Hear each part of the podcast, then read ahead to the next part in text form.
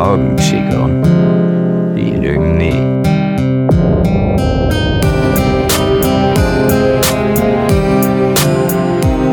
Herzlich willkommen bei Die Augen Chico, die lügen nie, dem Podcast, in dem Wirtschaftssenator David Laurin Radmar tiefe Einblicke in die Anwendung seiner Profiling-Methode gewährt. Dabei wird der Schwerpunkt auf die Analyse der Augen gelegt. In einer Welt, wo der Umgang mit dir selbst und anderen Menschen der Schlüssel zu Erfolg, Glück und Gesundheit ist, tritt die Betrachtung des Individuums ins Rampenlicht. Mach dich bereit, in eine Welt einzutauchen, in der du das Enneagramm als Werkzeug für die Entfaltung deines unternehmerischen Potenzials, deiner Führungsqualitäten und für erfolgreiche zwischenmenschliche Beziehungen nutzt. Mit der RP-Methode bringt David Laurin Radmer Licht in das Dunkel der Abgründe von der menschlichen Psyche und geht ihren Mysterien auf den Grund. Bist du bereit dafür, die Welt mit neuen Augen zu sehen? Denn du weißt ja, Die Augenchickern, die lügen nie.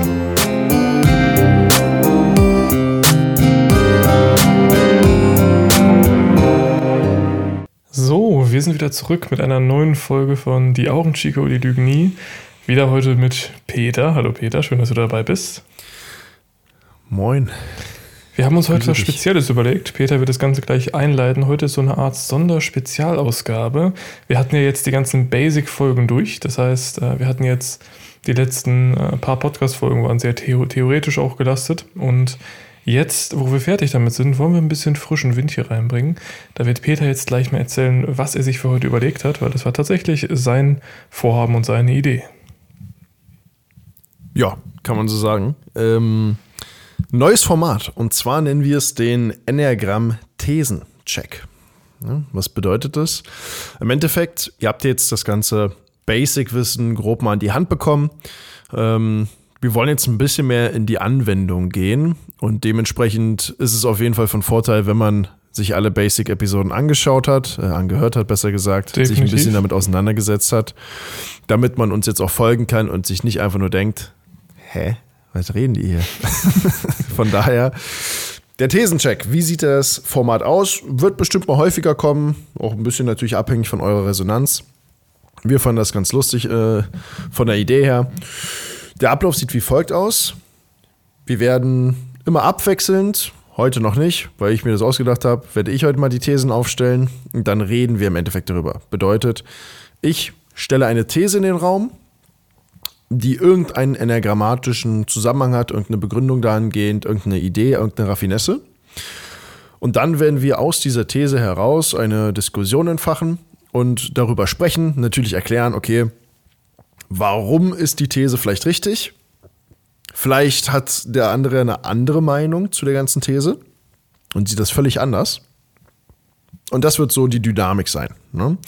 Ist, glaube ich, schwer, schwierig zu greifen, wenn man es so theoretisch erklärt. Hört einfach zu. Wird Spaß machen, denke ich.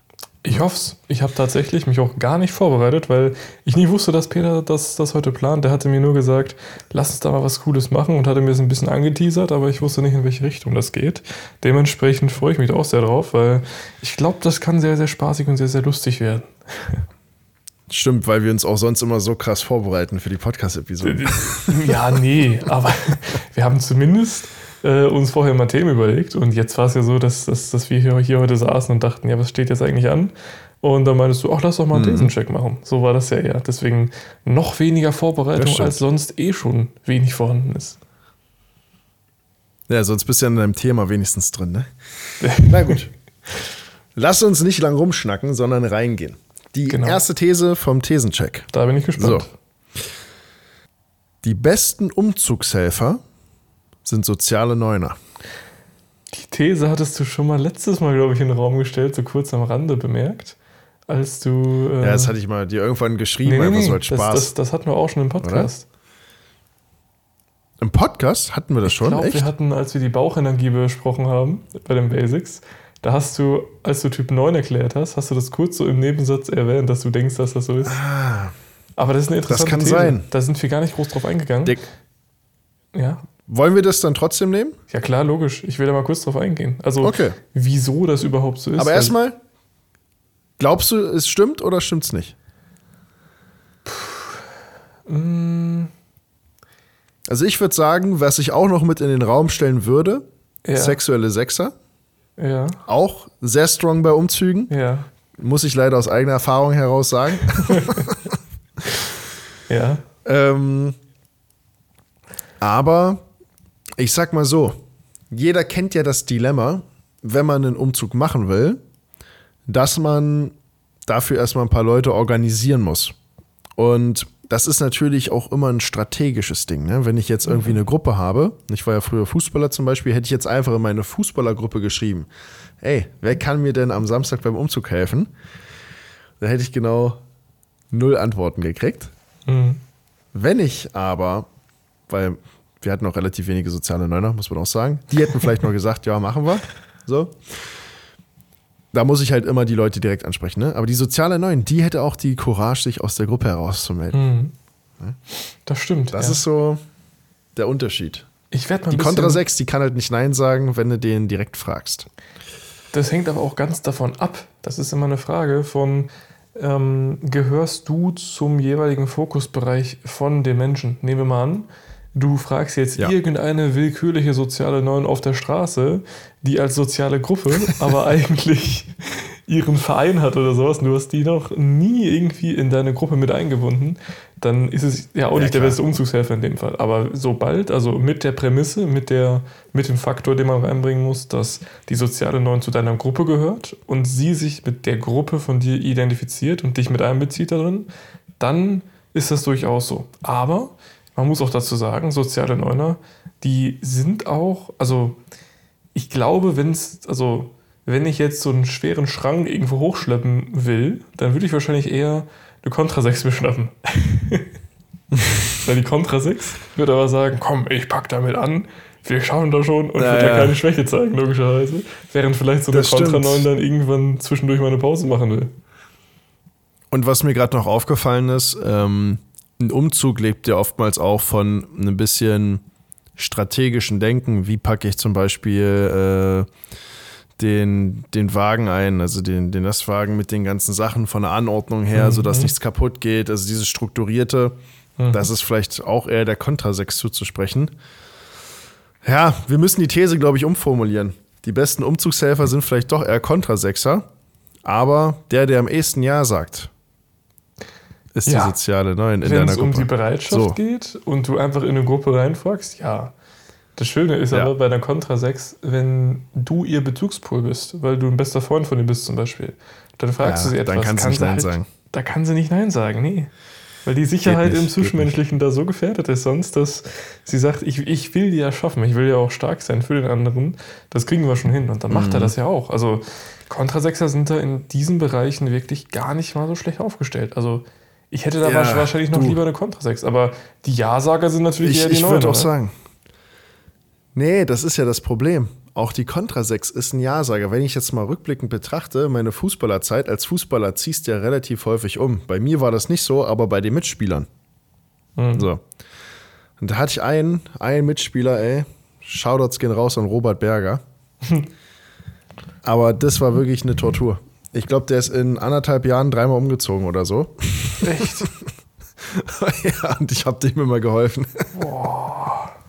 Das war hart. Und das Krasseste war, wir hatten Vorbereitung und der hat vorher in Zwickau gespielt und ist dann zu uns nach Leipzig gewechselt.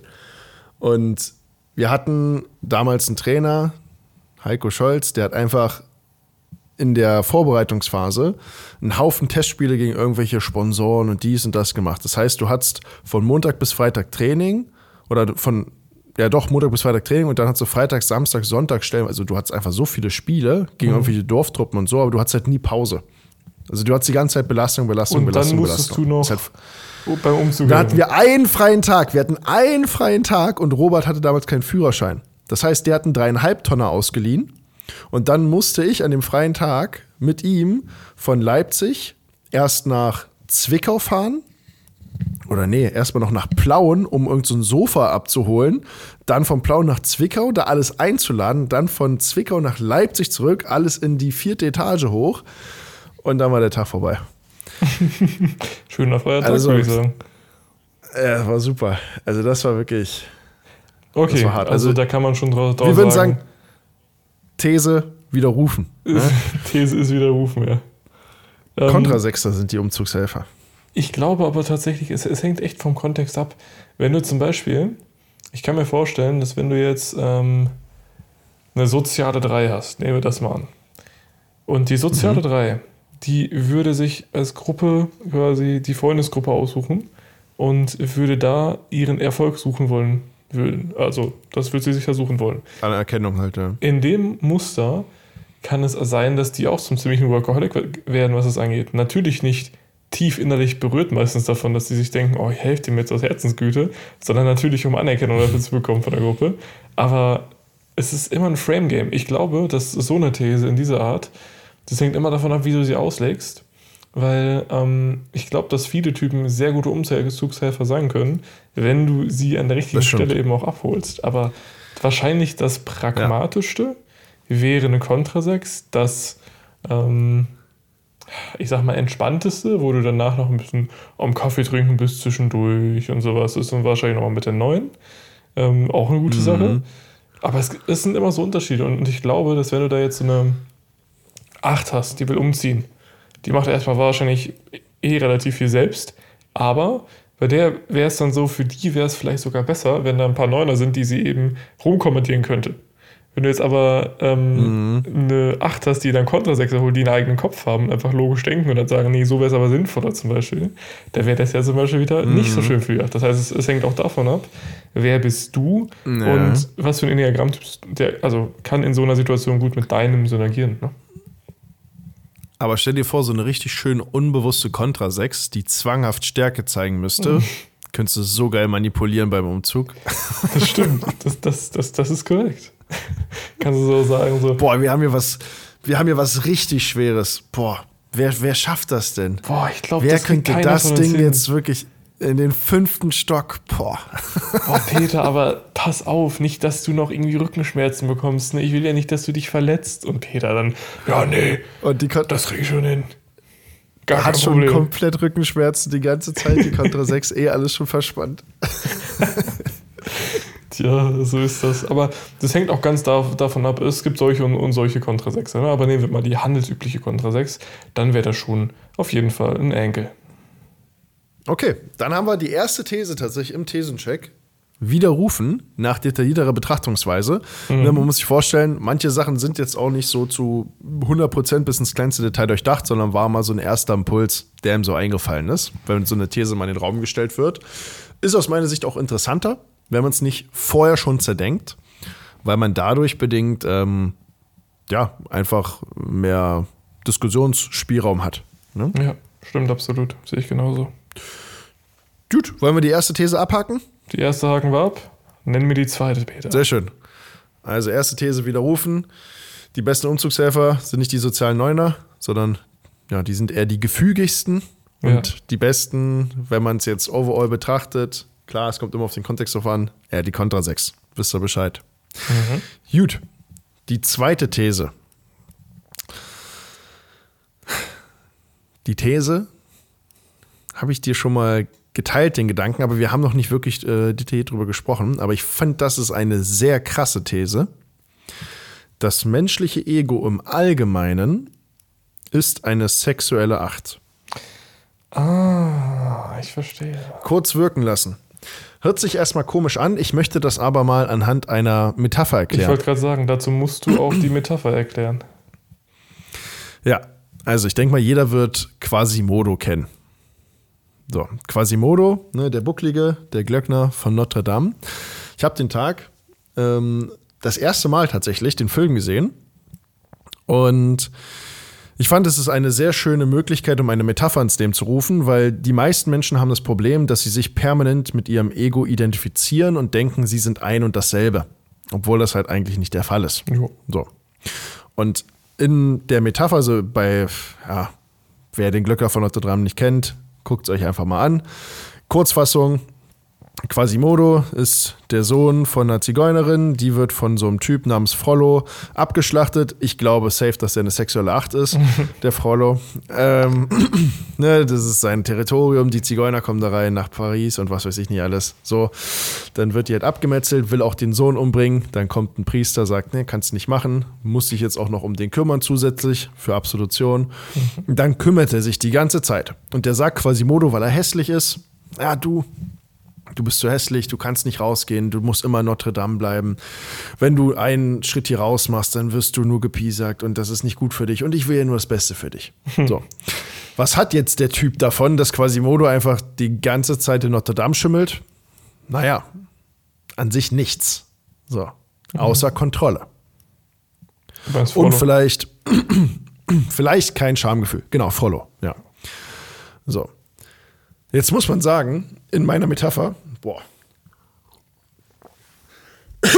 kurz die Stimme weg. In meiner Metapher ist Notre Dame die Komfortzone eines Menschen. Quasimodo ist man wirklich selbst und Frollo das Ego. Das Ego möchte dir einreden, du bist zu hässlich, um vor die Tür zu gehen, um mit anderen Menschen zu interagieren, um mit anderen Menschen kommunizieren zu können und so weiter und so fort. Es will dich also in deiner Komfortzone in Notre Dame immer wieder halten und dich begrenzen, dich einschränken. Irgendwelche Ängste, Zweifel schüren und so weiter und so fort. Und im Endeffekt hat ja Frollo, also die besagte sexuelle Acht, rein rational gesehen keinen Vorteil dadurch, dass der Quasimodo so einschränkt. Also das bringt dem halt eigentlich nichts. Der muss sich darum kümmern, der bringt dem immer Essen, der labert ab und zu mit dem, der bringt dem Sachen bei. Aber für welchen Output? Nur Also ich als was- denke mir, es ist maximal ineffizient, weil du hast ja wirklich gar nichts davon. Also selbst wenn man es rein opportunistisch betrachtet, du hast nichts davon, außer die Kontrolle über diesen Menschen. Bedeutet sexuelle Acht. So, Jo. relativ klares Muster. Ne? Aber äh, da, dazu wohl bemerkt eine sehr unbewusste sexuelle Acht natürlich. Ja, ja, klar, logisch. in Also bewusst. sehr Man darf unbewusst. jetzt nicht denken, die sind alle so blöd, aber im, im Negativfall ist es schon so, Macht im Zwischenmenschlichen ist ja dann das Grundmotiv letztendlich von einer sexuellen Acht. Deswegen ist das schon ein ganz klassisches Muster, wie du schon gesagt hast. Genau. Und dann habe ich mal einen Schritt weiter gedacht. Also die Metapher ist an sich sowieso ziemlich cool, ähm, weil man das sehr schön plakativ für sich machen kann und sich an, wenn man jetzt selber merkt, dass man sich gerade wieder durchs Ego sabotieren lässt, immer diesen Frollo vorstellen kann und weiß, ah, das bin ja gar nicht ich. Ich bin ja Quasimodo und nicht Frollo. Ne? Das ist eine schöne Separation. Kann man vielleicht nochmal irgendwann detaillierter reingehen in das Thema. Aber aufgrund dieser Metapher bin ich auf die Idee gekommen, was hat denn das menschliche Ego davon, nicht gesehen zu werden? Im Endeffekt die Kontrolle über dich zu haben, dich zu manipulieren? Das kommt mir sehr äquivalent zu den Zügen einer sehr unbewussten sexuellen Acht vor. Ich habe auch, also Weil das, das, Ego, das kann dich ja auch beschützen. Das macht ja eine sexuelle Acht auch. Die ist ja sehr beschützend in diesem Kontext, im unbewussten Zustand, aber auch sehr kontrollierend. Und das Ego hat irgendwie eine sehr ähnliche Ambivalenz. Ne? Unser Ego kann uns ja wirklich mh, viel Leid ersparen im Endeffekt. Ja. Es kann uns aber auch massivst einschränken. Das stimmt. Also in dem Fall, wo Quasimodo nach draußen gehen würde und da würden die falschen Menschen stehen und da würde es Leute geben, die dann eben ihm, ihn auch irgendwie beleidigen würden oder piesacken würden oder sonst was, ist es ja in dem Moment gut, wenn da ein Frollo ist, der ihn zurückhält und sagt, bleib lieber drin. Aber häufig ist das eben nicht so. Und ähm, dieses Muster, das man dann eben hat vom Ego, dass das Ego einem sagt, du darfst nie rausgehen, weil immer werden da Leute sein. Das ist ja letztendlich dann das ganze Problem dahinter. Aber da hast du schon recht mit.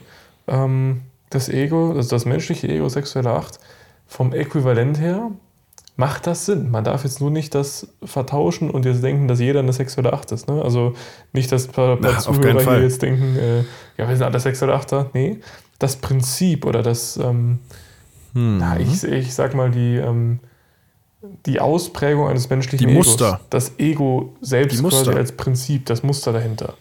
Das könnte man in Mhm. die sexuelle Acht einordnen. Da hast du durchaus recht, ja. Das müssen wir, also ich sehe da auch jetzt keinen richtigen Punkt, wo ich sagen könnte, nee, ist nicht so. Der dagegen spricht, ne? Es ist, Ja, ja. Das ist, ich habe die ganze Zeit drüber nachgedacht, als, als, als du gerade den Zuhörern die Metapher erklärt hast. Ich muss dir aber ehrlich sagen, es Das könnte, fühlt sich sehr clean an, ne? also zumindest in der Rolle vom, ähm, vom Film, jetzt in dem Kontext, macht sehr viel Sinn. Du könntest aber auch jetzt na- natürlich auf die Idee kommen und sagen, okay, was ist denn, wenn dieser Frodo zum Beispiel, nehmen wir mal an, du würdest die, den ganzen Charakter aus dem Film nicht kennen, dieser Frodo, der du, also du würdest nur die Story hören und der Frodo wird jetzt zum Beispiel einfach sehr paranoid sein und wird als Contra 6 ihm Sicherheit schaffen wollen, indem er ihn Ja, beschützt. pass auf. Jetzt kommt das Lustige. Ich habe die Metapher den Tag in der Session mit meinen Vertrieblern erzählt. Und dann hatte ich eine soziale Neun, die sich äh, teilen wollte. Und das war geil, weil ich habe die gesamte Metapher erzählt. So, Separation, du, du und das Ego, ihr seid nicht die eine und dieselbe Person. Und also, ja, habt ihr das verstanden? Habt ihr irgendeine Frage dazu? Nee, alles klar. So, dann teilt er sich und sagt so, ja, ich habe das Problem, dass ich mich selbst die ganze Zeit manipuliere. also in seiner Formulierung implizierte er quasi, Ja. dass er sich selbst manipuliert und dass es nicht das Ego wäre, also wieder nicht se separiert quasi. Ja. Also es ist so krass verankert in den Menschen, dass er sich einfach nicht davon loslösen konnte, selbst nachdem er die komplette Erklärung hatte und gedacht hat, er hat es verstanden, hat er sofort danach eine Frage gestellt, die impliziert, dass er es nicht verstanden hat. Ja. Und das ist ja, Das, also war, fand, ich, das fand ich wild. das, das, das ist aber, Aber- tatsächlich immer so. Also bei vielen Menschen. Das habe ich auch schon, also bei eigentlich jedem Kundenkontakt Ja. ist es so bei uns. Wenn Es ich den Menschen halt etwas Zeit, ja. erkläre, die haben es rational verstanden, aber das ist nicht so tief gesagt, dass sie es direkt emotional verstehen und auch Mhm. im eigenen Wesen wirklich verinnerlicht haben. Deswegen Mhm. braucht das manchmal ein bisschen und manchmal muss ich Dinge zehnmal ansprechen, bis der Mensch das daraus entnommen hat, was ich mir eigentlich wünsche, was er entnehmen will. Das ist ganz gängig auch. Klar. Das ist auch, also ich habe das, ich habe das gefühlt jeden Monat, dass du ein und dieselbe Lektion, aber nochmal auf einer tieferen Metaebene einfach Ja. durchdringst und verstehst. Ja, so, genau. das ist Klassiker. Ne? Aber worauf ich hinaus möchte, soziale Neun. Und ich habe jetzt gesagt, du, stell dir diesen Follow vor. Kannst du dich damit identifizieren? Hast, würdest du den als, als, wenn du vors innere Auge blickst, wenn du dir dein Ego vorstellst, sieht der so aus? Sagt er nein. Dann sage ich, okay. Mm, Mit Rapunzel geht die Metapher auch noch. Habe ich dann gesagt. Rapunzel ist ja auch irgendwie im Turm eingesperrt. Die Hexe sagt, ah, du darfst nicht raus, etc. pp. So, da habe ich die Hexe von Rapunzel gegoogelt und gesagt, und, wie sieht's mit der aus? Kannst dich mit der identifizieren? Sagte, ha, auch nicht so. Und dann habe ich, weil wir gerade im Disney-Thema waren, einfach so Disney-Antagonisten äh, gegoogelt. und dann sagt er so, hm, ja, keiner so richtig von denen. So, mein Ego ist eher so, ja, der möchte, dass ich mir das nicht so anstrengend mache und dass alles ruhig ist. Und dann gesagt, also ist dein Ego Balu der Bär oder was? Das ist gut. Und dann haben wir quasi Balu den Bär gegoogelt, wie der das auf diesem Fluss treibt und Mowgli da auf dem Bauch sitzt. und dann haben wir die Metapher aber weitergesponnen und gesagt, du pass auf. Okay. Balu will, dass du die ganze Zeit animalisch bleibst, mit den Tieren chillst, ein bisschen frisst, triebgesteuert bleibst und möchte nicht, dass du evolutionär weitergehst zu den Menschen ins Dorf, Technik benutzt, dich weiterentwickelst, zwischenmenschliche Beziehungen und so weiter. Ne? Also, Weil das deine Harmonie stören würde. also, ich sag mal so, es kann sein, dass das Ego des jeweiligen Menschen auch ein bisschen anders aussieht Ja, 100 Prozent. und das nicht immer eine sexuelle Acht ist. Ne? Naja, was, also, das ist ja das, was ich gerade meinte. Ähm, Wo wir kurz ein bisschen abgedriftet sind. Das Thema ist, du kannst es dir auslegen. Das heißt, der Mensch in dem Film, der eine sexuelle Acht vielleicht war, oder der ganze Charakter, bei dem ist es dann genau so, und da kannst du das gut drauf machen, bei diesem Frodo. Ähm, die, auch diese Metapher kannst du darauf gut übertragen, aber sobald du außerhalb Ja. davon bist und du hast dann eine 9 vor dir, die hat ja keine 6 oder 8 als Ego, sondern die, das Ego ist ja eben mehr Balu der Bär. Und das passt dann eben viel, viel besser. und ähm, für das Ego einer sexuellen 8 wäre das natürlich eine sehr, sehr gute Erklärung mit dem Glöckner von Notre Dame. Aber für Mhm. so einen sozialen Neuner, der braucht vielleicht eher einen Bären da, der da sitzt und ihm das quasi spiegelt, wenn du weißt, was ich meine. Und ich glaube, da sollte man mal, das ist Ich mal verstehe. eine interessante Sache, werde ich mich mal dran setzen. Aber das, ich wollte gerade sagen, das, das ist ein Angle Ja. für die Radmarsche Tabelle. ja, ja, ja. Weil ich, also ich habe das gemerkt, allen, denen ich das so erklärt habe mit dem Ego, die konnten das viel besser greifen, weil sie endlich mal die Möglichkeit hatten, ja, auch so ein Stück weit diese, ja, man kann schon fast sagen, Schuld abzuwälzen auf etwas Externes, dass man merkt, okay, das, das ist, bin nicht ich, sondern das ist der Grund dafür. Klar habe ich das zu beeinflussen und Ja. ich kann das auch irgendwo, aber nur bedingt. So. Und ich glaube, es ist wirklich ein Angle, dass wir mal für jeden einzelnen Enneagramm-Typ, vielleicht auch aus Disney-Charakteren, wer weiß, Ja. ähm, die jeweiligen äh, ja, Ego-Typen äh, herauskristallisieren, so mal so richtig schön plakativ. ich glaube, das geht. Für alle Leute, die sich fragen, was die Radmische Tabelle ist, die ich gerade erwähnt habe, ist ein hervorragendes Tool, wo alle möglichen, ja, so schon fast alle möglichen Erkenntnisse, die theoretisch irgendwie zusammenhängen, also alles das, was wir in den Basics zum Beispiel erklärt haben, auf einer Seite schön detailliert verfügbar ist, wo man halt ja, einfach gucken kann, okay, wenn ich jetzt den und den typisiert habe, wie funktioniert dieser Typ, was hat er für Flucht, was hat er für Entspannungspunkte, wie muss ich mit ihm kommunizieren in einer Partnerschaft, äh, in einer Beziehung, äh, in einer Geschäftsbeziehung, im Verkauf und so weiter und so fort. Alles schön über sich auf einen Blick. Kriegt man natürlich dazu, wenn man bei uns Kunde ist. Ähm, ist aus meiner Sicht ein unfassbar gutes Tool. Ja, das ist wirklich ein Geniestreich, das Ding, weil dadurch, dass man das auf einer Übersicht hat, ist das für jeden viel greifbarer. Und wenn wir da jetzt noch diese Zuordnung der Egos zu diesen Dingen zuschreiben, übrigens an, an der Stelle, sagen wir kurz erwähnt, tatsächlich, also mein Vater, der hat in einem seiner Bücher, wenn mich nicht alles täuscht, Disney-Charaktere den Typen zugeordnet, also den, den Egos. Das hat er schon gemacht. Das war schon vor, boah, wann war das? Vor acht Jahren in seinem ersten Buch. Das ist das bunte Buch, das heißt, wer du wirklich bist, übrigens sehr empfehlenswert. Und das Interessante ist, dass in diesem Buch hat er ganz, ganz viele Zuordnungen getroffen. Der hat das richtig gut gemacht, auch mit, mit allen, allen möglichen anderen Analogien. Und ich fand das damals schon sehr faszinierend. Er hat es aber jetzt, glaube ich, nicht so auf die Subtypen bezogen und auf die Subtypen ausgeweitet und ähm, hat das auch Macht nicht aber einen so Unterschied, 100% prä also dann ausgearbeitet. Aber er hat das schon sehr gut auf den Punkt gebracht und ich bin der Meinung, das ist, das ist wirklich eine gute Sache, ist ein Ansatz. Da werden wir mal gucken. Ich werde dann mal ins, ins Buch schauen. Ich werde mich mit meinem Vater nochmal da beraten. Der wird sicherlich nämlich auch einiges dazu sagen können. Und dann können wir diese Typen da zuordnen, noch präziser für die Subtypen, auch was jetzt Comic, äh, dann eben auch Comicfiguren angeht, Filmcharaktere, äh, Rollen, die gespielt wurden in Filmen, dass man sowas halt hat. Weil dadurch, also ich meine, es hat ja jeder irgendwie einen Lieblingsfilm oder irgendwas, was man toll fand. Und ich denke, wenn man das darauf eben Ja. übertragen kann, und ich denke, das kann man auf viele Filme, Serien, vielleicht sogar Animes Wichtig und sonst was halt- übertragen. Wenn man das macht, dann ist das nat natürlich ein Mhm. Ansatz, der es, der es einem sehr leicht macht, sich selbst von seinem Ego ein bisschen zumindest zu distanzieren, weil man ja nur den als den Charakter sieht und nicht als man selbst. Ne? Ja, absolut. Was würdest du sagen? Sexuelle Sex? Herkules? Ich glaube, da gibt es sehr, sehr viele Charaktere. Generell Superheldengeschichten sind oftmals Sechsergeschichten, sagt man. Die Sechser haben immer diese Reise ähm, zum Mutigwerden. Und ähm, deswegen findet man die oftmals in diesen Stories, wo sie erstmal ganz schwach und klein sind und nichts erreichen. Und dann auf einmal ist irgendwas da und da werden die ganz mutig und stark. Kann man schon oft auf eine Kontrasechser auch ummünzen. Das ist schon so, ja. Das sind oftmals Superheldengeschichten Okay. an sich. Mhm. Aber stimmt, also Herkules, Herkules ist, war aber auch so ein Schönling, ne? Das, da kann man auch eher Richtung vielleicht so, boah, drei gehen vielleicht. Ja, aber der hat, der hat aber auch so ein bisschen das Stärkezeigen-Ding drin, ne? Müsste man mal, ich kenne mich gar Hm. nicht so tief mit diesen ganzen, Ich glaube aber, dass die, dass die, äh, die Frau, ich habe gerade vergessen, wie die heißt von Herkules, das bestimmt eine sexuelle 3.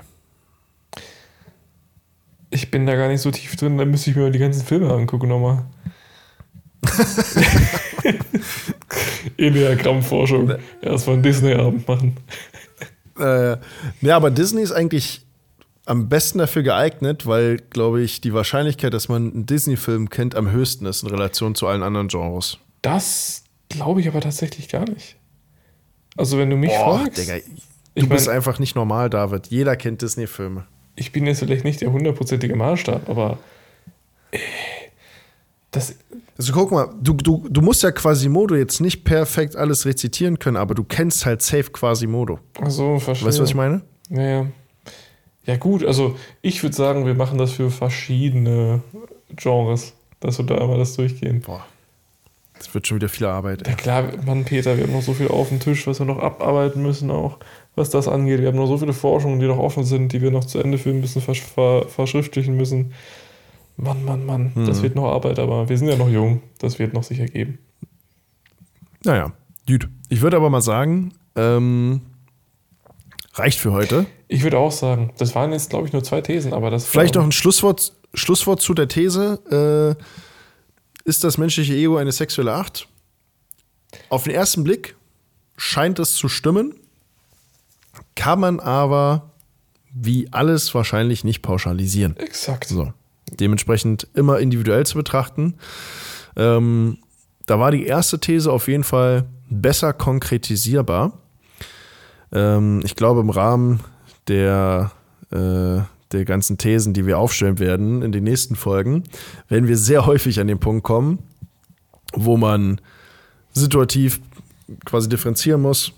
Aber ich glaube, wir werden sehr häufig auch Tendenzen finden, 100 Prozent. die treffend sein können. Ich glaube auch, ähm, das Pauschalisieren, das, das liegt ja im eigentlichen Wesen vom Enneagramm, könnte man sagen. Ich habe das ja immer ständig bei allen möglichen Fragen. Du kannst nichts vergeneralisieren eigentlich. Aber Ja. es ist immer so, dass es halt gewisse Tendenzen gibt und für bestimmte Menschen bestimmte Dinge stimmen. Das heißt, wenn du jetzt sagst, generell, das Ego ist eine sexuelle Acht, das menschliche, dann ist das oberflächlich richtig, tiefgründig falsch. Aber wenn du jetzt auf die individuellen Menschen guckst, kannst du genau sagen, was für den Menschen die richtige Figur da quasi für ist, um sich das zu verkörpern. Was man vielleicht aufstellen könnte als These, das menschliche Ego ist entweder ein sexueller oder selbsterhaltener Subtyp. Das. Also, ich bin es gerade durchgegangen. Sexuell dachte ich mir, ja, safe, weil es ist ja immer diese Beziehung zwischen dir und deinem Ego im Ja, klar, Endeffekt. logisch. Sozial passt da gar nicht so rein. Wenn ich mir jetzt aber vorstelle, du hättest beispielsweise eine selbsterhaltene Acht als Ego, dann würde es wieder funktionieren so ein Stück weit. Aber sozialer Subtyp, finde ich, passt nicht so gut rein. Ja, mir fällt jetzt auf den ersten, also auf den ersten Gedanken auch nicht eine Widerlegung ein, aber also ich, ich denke nicht, dass es ähm, so eindimensional ist, was das angeht. Es muss einen Weg geben, um das mit einzubeziehen. Ich meine, guck mal, wenn du jetzt zum Beispiel, äh, wenn du jetzt eine soziale Eins als Ego hast, dann kannst du ja auch einfach sagen, wenn du jetzt äh, in der Quasimodo-Metapher bist, noch, kannst du sagen, okay, vielleicht will die soziale Eins als Ego Quasimodo nicht rauslassen, weil sie vor der Gruppe, vor der Menschen, also vor den Menschen außen, nicht so dastehen will, als ob, weil, weil eben Quasimodo zu der Eins natürlich dazugehört, als Anhängsel, Weil als er nicht ob perfekt ist. ne, Ja. sie nicht perfekt ist. Das will sie ja nicht haben. Weißt du, was ich meine? Das heißt, das soziale Ego kann man schon einbinden, wenn man sich mal genauer überlegt. ja, man kann den Beweggrund des Egos, aber die Connection, also das, das wird, also es fühlt sich dann für mich sehr, also noch mehr losgelöst an. Weißt du, was ich meine? Ah, ich weiß schon, was du meinst. Also noch- ja keine direkte. Noch separierter. Mhm. Weil er keinen direkten Bezug hat, sondern immer nur, also dann bei sozialen Subtypen müsste es dann quasi so ein sein, dass das Ego viel mehr separiert koexistiert als bei selbsterhaltenen oder bei sexuellen. Man sagt ja auch zum Beispiel, dass selbsterhaltene Subtypen sowieso die Tendenz haben, schon mal egoistischer zu sein. Mhm. Das stimmt. Das würde eigentlich diese These unterstreichen. Soziale Subtypen tendenziell weniger. Ne? Da hast du recht, aber es hängt. Das ist halt ein sind halt wirklich nur Tendenzen. Ne? Ja, wenn du jetzt halt die einzelnen Typen durchgehst, keine Ahnung, so eine soziale 3 kann auch extrem egoistisch sein, ne? Also jeder Mensch ist Ja. ja eigentlich, wenn man so will, gleich egoistisch, nur dass er es anders kompensieren möchte. Ne? Das heißt, der selbsterhaltende Typ ist Ja, ja ja. letztendlich der, der ähm, das am offensten nach außen so zeigt. Der so soziale Typ tarnt es ja nur hinter der sozialen Gruppe, äh, indem er sagt, ich will, dass es der Gruppe gut geht und so aufopfern tut, obwohl er eigentlich sich Mhm. dadurch selbst auch gut fühlen möchte, logischerweise. Ja, aber das wäre eine potenzielle Erklärung dafür, warum selbsterhaltender Typ egoistischer wirkt. Weil das Ego vielleicht auch selbsterhaltend ist und dementsprechend viel näher am, am Mensch selbst dran ist. Da hast du recht. Also, wenn man das mal in so einem Längengrad misst, ein selbsterhaltender Typ Genau. ist ja am nächsten am Menschen selbst Mhm. dran, also als Ego-Typ. Ein sozialer Typ am weitesten weg und der sexuelle Typ auch noch sehr nah dran, aber natürlich trotzdem eine andere Einheit noch. Deswegen, Ja, genau. also ich habe auch oftmals beobachtet, dass selbsterhaltende Typen tendenziell mehr Schwierigkeiten haben, äh, sich selbst zu distanzieren von ihrem Ego tatsächlich. Weil, also Macht das ja Sinn. Was? Das macht ja Sinn mit der These in Kombination, ne? Ja, ja, richtig. Das ist ja das, äh, also da muss ich noch mal ein bisschen drüber nachdenken. Ich will jetzt auch, auch nicht, dass hier äh, das schon als ähm, fertige Tatsache, Mhm. voll, vollendete Tatsache dargestellt wird. So ist es nicht. Das war jetzt nur so ein Gedanke. Kann man mal drauf aufbauen, ja. Ja. Naja, gut. Ich würde sagen, wir machen hier mal einen Cut. Mich würde jetzt interessieren, oder ich denke mal uns beide, Klaro. ähm, die Thesen, die wir jetzt halt in den Raum geworfen haben, wie gesagt, die sind nicht zu 100% durchdacht, sondern das sind so Ideen, Gedankengänge, die man mal hatte, sich aufschreibt und ihr könnt jetzt quasi teilhaben an so einer Diskussion, wie sie David und ich führen, wenn, wenn halt so eine Idee aufkommt. Ähm, ich glaube, dass das sehr, das geht schon vom, vom Wissensthema her sehr in die Tiefe, diese, also auch ins Philosophische, wenn man schon will. Ob euch das überhaupt interessiert oder ob euch denkt, Alter, was haben die hier jetzt 35 Minuten gelabert? Macht ja gar keinen Sinn. Das äh, Ähm, gucken wir mal. Also ich kann es auch, auch, auch Na, gar nicht mal. einschätzen. Weil Ich auch glaub, nicht, deswegen. Wir, wir haben ja verschiedenste Zuhörer. Also die einen sind schon vielleicht lang, auch Langzeitkunden von uns und können das alles super gut verstehen. Ich kann mir aber auch vorstellen, dass der eine oder andere, der gerade reinstartet und sich so denkt, so, ach ja, der Podcast sieht ganz nett aus, noch nie was vom Thema gehört, zufällig die Episode ausfällt, der denkt sich doch, was zum... Ja, du denkst ja, wer ist Frollo? naja, So ist der geilste Name, ne? Wie kann man den denn Frollo nennen? Ich finde das so geil. Aber heißt das auf, auf, auf Englisch auch so im Original? Keine Ahnung, weiß ich nicht. Weil das muss ja irgendein. Na gut, ist ja auch egal. Jedenfalls, ähm, Auf, auf Chinesisch oder auf Asi also die Chinesen können ja kein R aussprechen. mhm. Da würde es Flollo heißen. Lolo, stimmt. das Das hört sich gar Name. nicht böse an. Ich glaube, so nenne ich mein Kind. Flollo. Lolo. Na gut, ich würde sagen, ähm, was ihr gerne mal machen könnt, ist David Feedback schreiben über Instagram. Mhm. Das würde, würde uns wirklich reizen, weil ich sag mal so, ist jetzt natürlich thematisch eine komplett andere Richtung. Uns macht das sehr viel Spaß, weil wir würden solche Gespräche sowieso führen, wenn wir miteinander reden. Ähm, von daher gebt gerne mal Feedback, ob euch das interessiert, ob euch das gar nicht interessiert. Dann haben wir auch genug andere Sachen, über die wir sprechen können. Hast du völlig recht. Und ja, Dann ansonsten, wenn man selber Feedback. natürlich, wenn man selber natürlich mal Teil einer solchen philosophischen Diskussion sein möchte, ne, das geht natürlich immer über Instagram, über einen Chat, verhältnismäßig schwierig. Als 1 zu 1 Kunde kann man das natürlich oftmals machen. Aber eine Möglichkeit, wo ich auch mal in die ganzen Gefilde abschweifen kann Oh nein, ich und mit glaub, David weiß, sprechen kann kommt. über diese Thematiken. Meine Damen und Herren, es ist wieder soweit. Die Facebook-Gruppe. Was? Eine Facebook-Gruppe, Peter? Tatsächlich, David, ich weiß, diese Facebook-Gruppe kann einen auch dazu verleiten, dass man sich denkt, Alter, ist denn schon Weihnachten? Ne, dass man die dann auch oftmals verdrängt, weil man sich denkt, das kann doch nicht so schön sein im Leben, dass man Und so eine Facebook-Gruppe hat. ist ja auch Deswegen bald Weihnachten tatsächlich. Es ist sogar bald Weihnachten. Es ist ja wirklich, also die Facebook-Gruppe David, das ist etwas für alle, die es noch nie gehört haben. Also, wir haben eine Facebook-Gruppe. Und in dieser Facebook-Gruppe kann man wirklich für einen sehr, sehr schmalen Taler, ähm, ähnlich wie ein Netflix-Abo, ähm, einerseits sehr viel exklusiven Content bekommen und das, was aus meiner Sicht der größte Value dahinter ist, wenn man sich preis-leistungstechnisch anschaut, ist es wirklich bescheuert, kann man bei den Live-Übertragungen mit dabei sein und David halt einfach Fragen stellen. So, und wenn man dann beispielsweise Live-Übertragung? auch, ja, hört sich an wie im Fernsehen, ne? Das ist ja, Ja, wirklich exklusiv. Was kann man denn da alles machen? alles, was du willst, David. Also im Endeffekt, wenn du selber mal eine These aufgestellt hast und dir denkst, hm, stimmt das denn? Ne?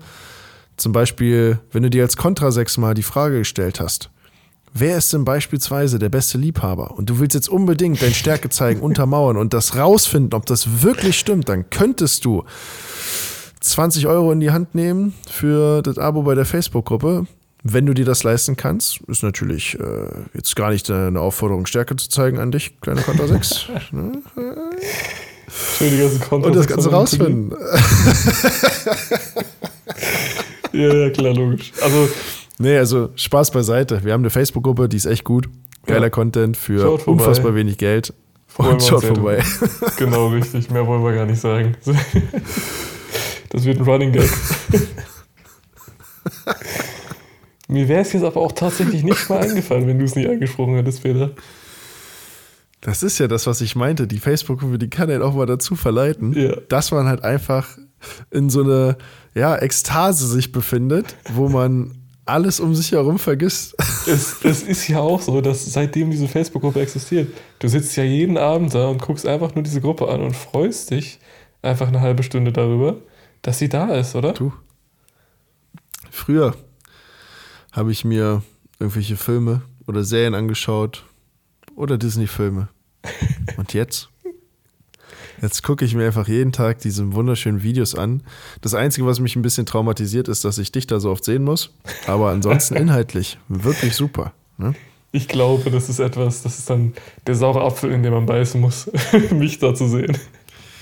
Ja, das alles hat ja sein Für und Wider im Leben. Ne? Und Mhm. ich sag mal, dieser Trade-off, der Value für das Geld, was du da in der Facebook-Gruppe bekommst, ist halt so eine starke positive Ausprägung, dass die andere Seite der Medaille natürlich dann zwangsläufig äh, zutage fördert, dass man dich häufig sehen muss. Ne? Und das ist natürlich ein Trade-off. Aber, meine logisch. Damen und Herren, ich habe auch eine gute Empfehlung an euch.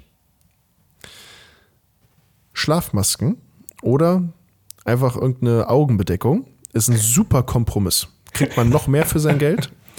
Ähm, Das kannst daher- du mir nicht antun. Das kannst du meiner Eitelkeit doch nicht antun, dass ich da Videos aufnehme und die Leute sitzen alle mit Schlafmasken vom Bildschirm. Das will ich mich nicht Ah. mehr sehen, Peter. Naja, ich sag mal so, die Provokanz der Konter 6 hat dementsprechend auch ein Ende. Ich würde sagen, wir machen Cut. Definitiv. Und bis zum nächsten Mal. Geht in die Facebook-Gruppe und War wieder schön mit euch. Bis zum nächsten Mal. Tschüssi. Facebook-Gruppe.